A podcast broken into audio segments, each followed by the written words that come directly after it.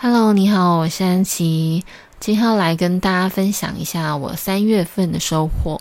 那我三月份呢，其实有三个周末，就是六个整天，然后我去参加了那个催眠师认证的工作坊。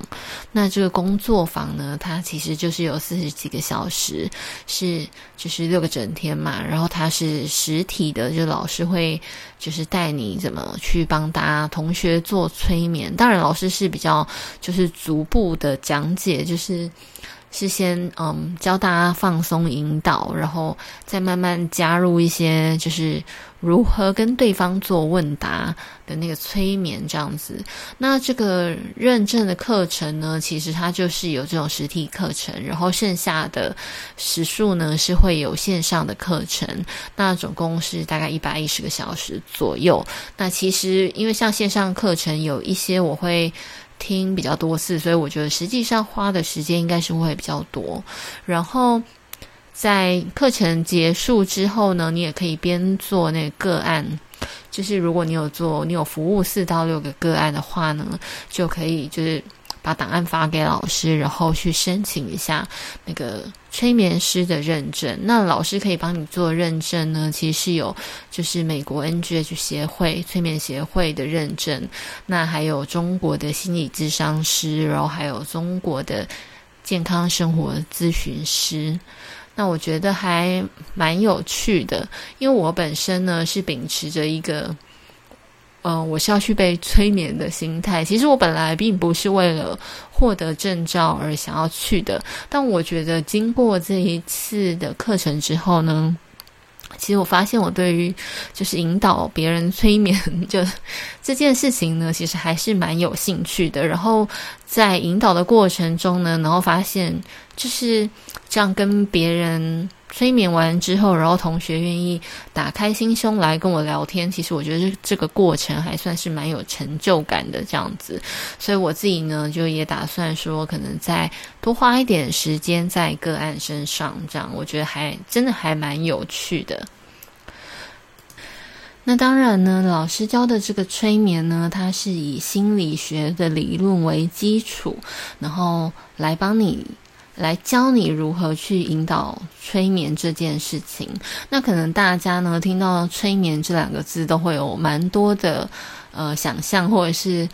刻板印象吧，觉得好像会被别人操控，但实际上呢，就是根据我的经验，还有老师他教的，因为老师是说他这个是他自己自成一派这样子。那对了，我们的老师呢，其实他是就是彭博成心理智商师，然后他呢，他他很酷的地方是，他跟他的老婆都是心理师背景为主的，可是他们因为呢，就催眠。这件事情呢，接触到心里非常深处，然后现在就是也开始发展了他们的灵性，这样。那他们灵性呢，就是他们现在就是有开一间，有在经营一间宫，然后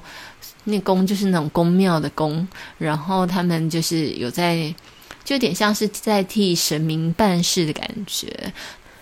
那因为这整个就是催眠课程的内容跟心得呢，我觉得非常的呃丰富，以及就其实我很多话想要跟大家分享，所以我想说，我可能会分个两三集，然后来跟大家聊聊，就是可能我整个在这整个过程当中的收获吧，还有经验这样子。那其实呢，我个人想要先分享的是我在这个催眠当中的一个。最大的收获应该是说我的情绪最爆发的点。那其实呢，那一次的经验是，那大概是课程的第三天。然后呢，我那一天呢，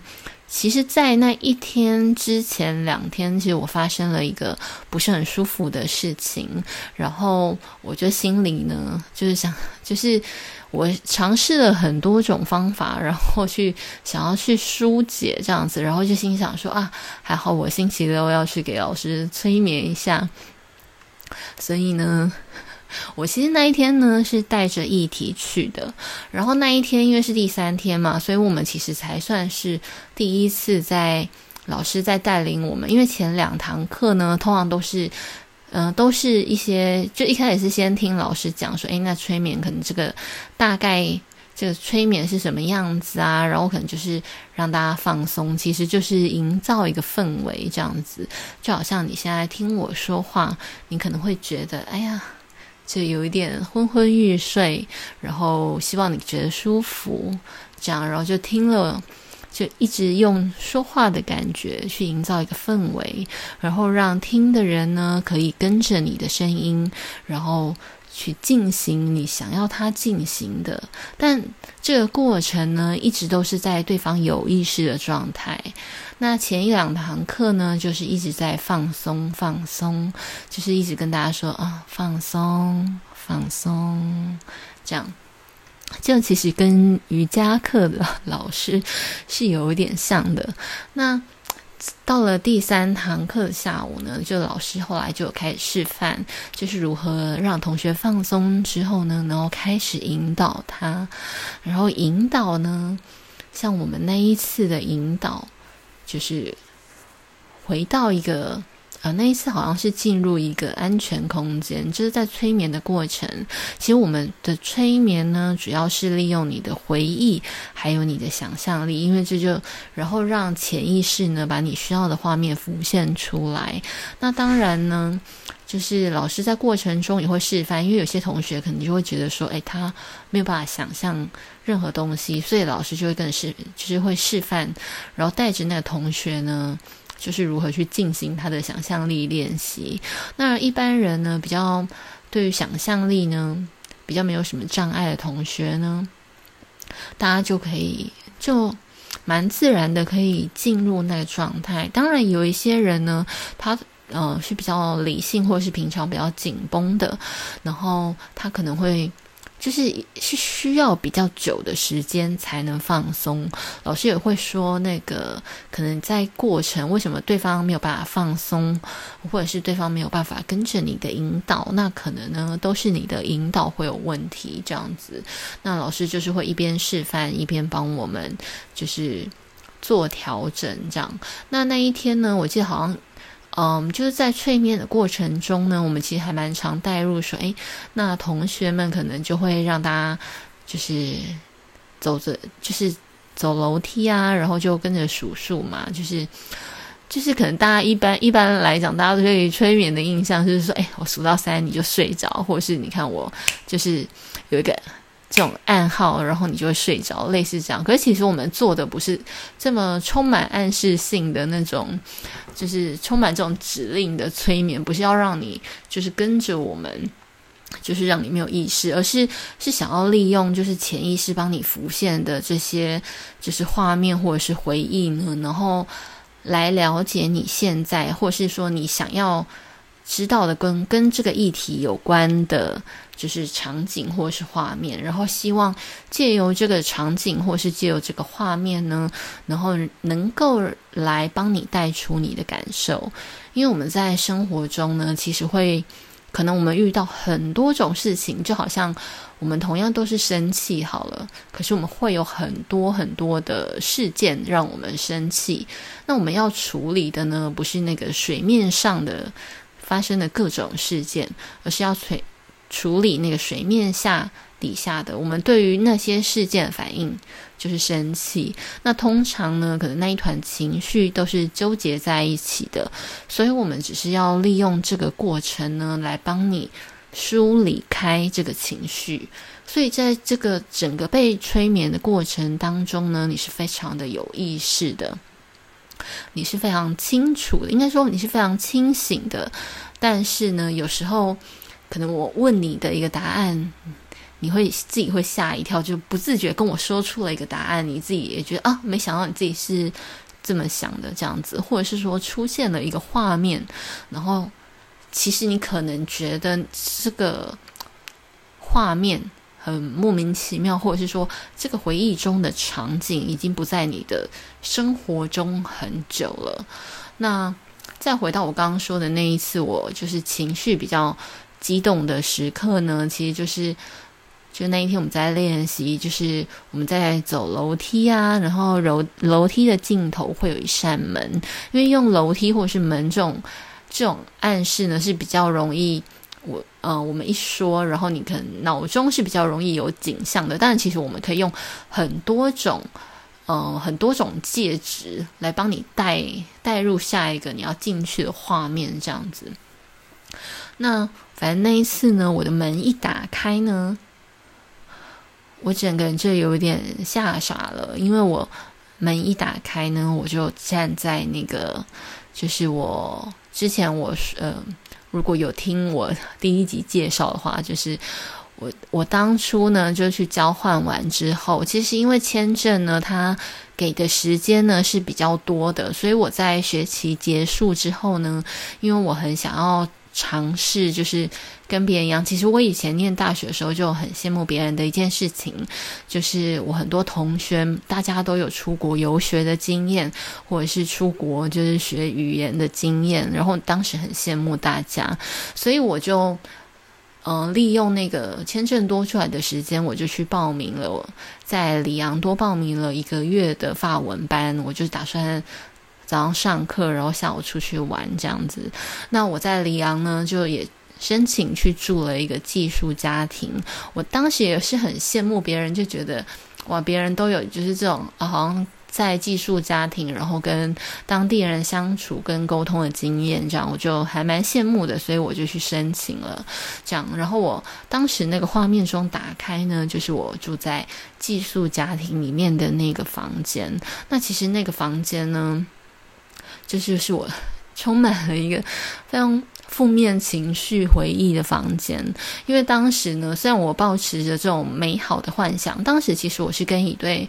比较年老的夫妇一起住，他们已经就是都已经退休了，然后或者是说已经快到退休的年龄，然后小孩已经长很大，搬出去了，所以就家里有一个空房间，然后他们就想说，那就接待一下亚洲人这样。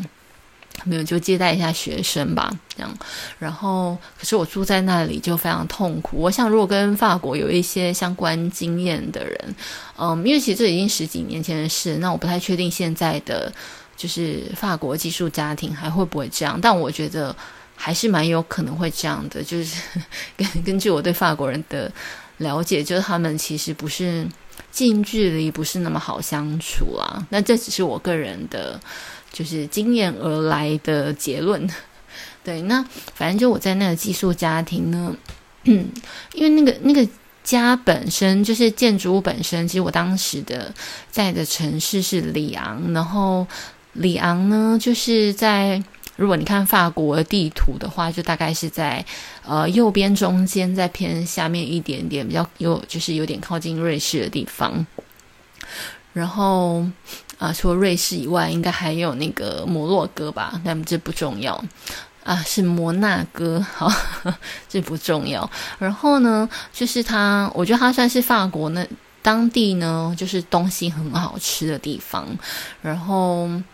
反正我的寄宿家庭呢是在里昂，离里昂市区呢是要搭公车的，然后就是有一点远，可是它建筑物非常的可爱，然后整个很像那种你会在欧洲电影或者是法国电影里面看到的那种，就是还蛮温馨的，就是欧式建筑，然后房间里面也真的是贴有壁纸，然后就整个蛮可爱的风格，就很欧式的感觉。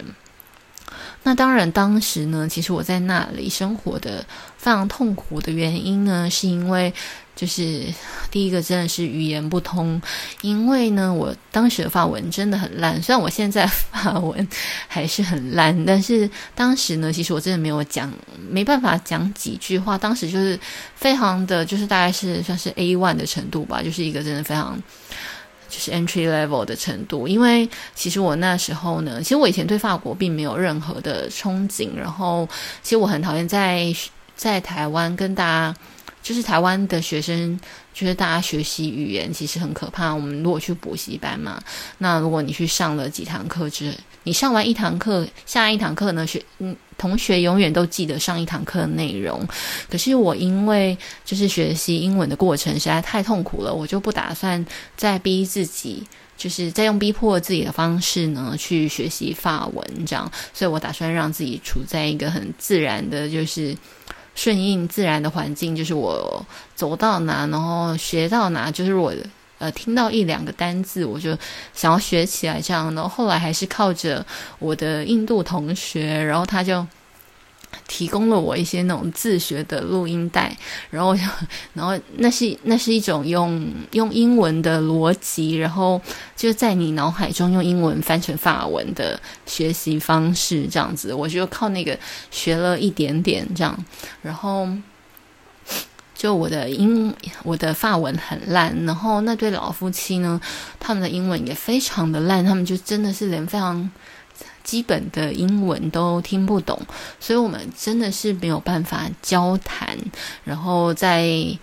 餐桌上讲话呢，都还要带着字字典去吃饭，这样。然后带着字典去吃饭呢，然后就是沟通的时候还要在那边翻超久的。然后到反正后来我们就放弃沟通了，这样。但其实沟通虽然不通，但是最痛苦的应该是。嗯，除了生活方式，还有他们对待我的方式吧。就是那种生活方式，就是因为法国人不太不喜欢洗澡嘛，所以如果你每天洗澡的话，他会不开心。就是他知道我每天洗澡，所以他就表现出他不开心的样子。但好还好的是，他没有。阻止我啦，因为我听说好像有别人是真的被强硬的规定说你要在就是哪几天才能洗澡这样。然后呢，令我比较痛苦的是，因为当时呢我去里昂是跨年完之后一月份，然后就是当时他那边还是非常的冷。那对于我一个台湾人来讲，我自己是因为我自己本身就非常怕冷，然后他就还规定说，因为。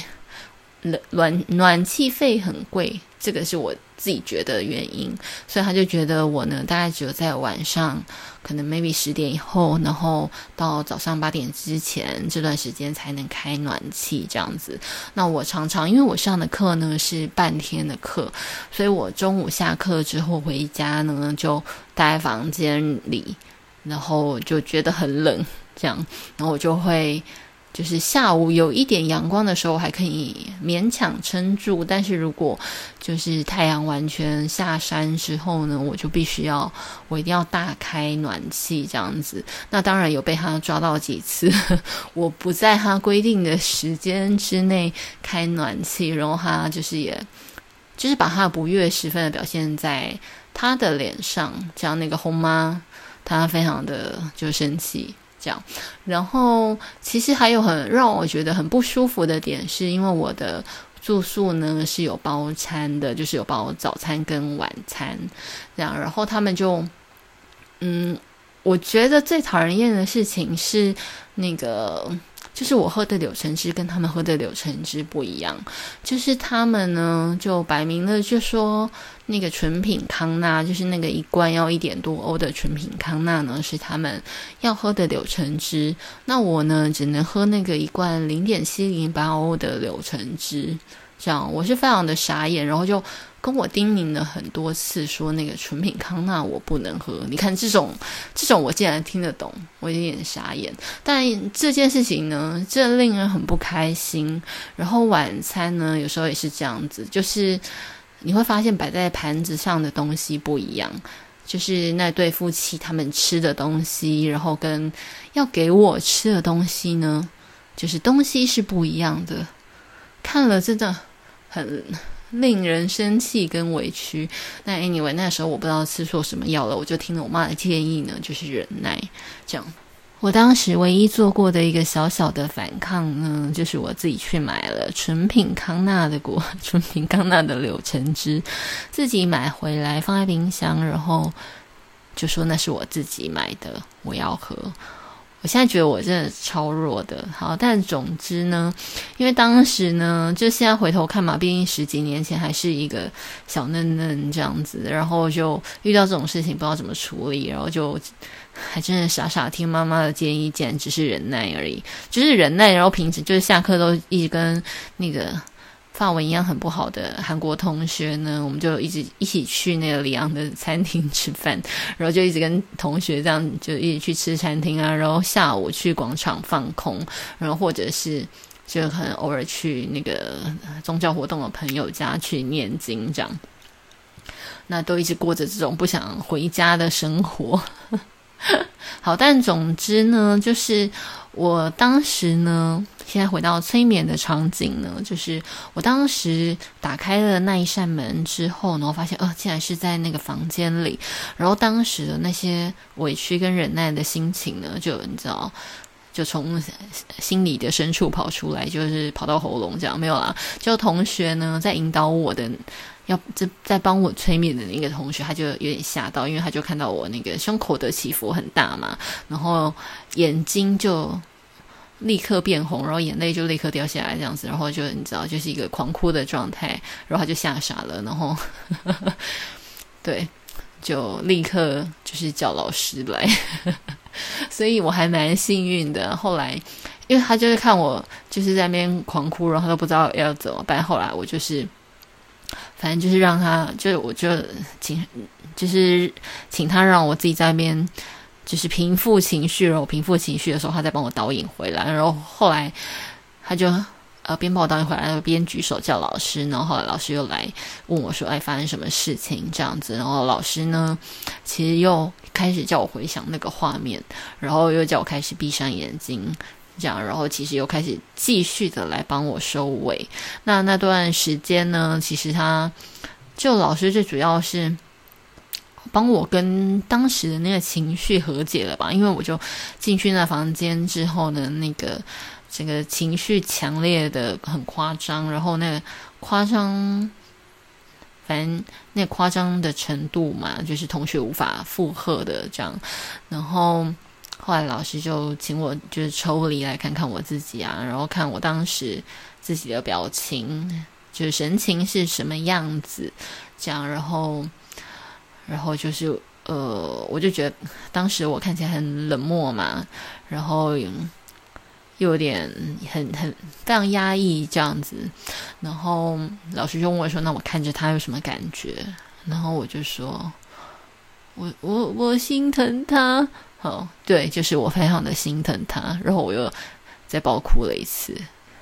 那总之呢，这就是我，这是一个我没想到在这么多年以后，就是这种情绪还还会埋藏在我的心底。其实我当时呢，其实还没回国就已经就是大骂了那个寄宿家庭这个，或是大骂了这个经验嘛。那我也都一直以为我可能已经发泄完毕了，然后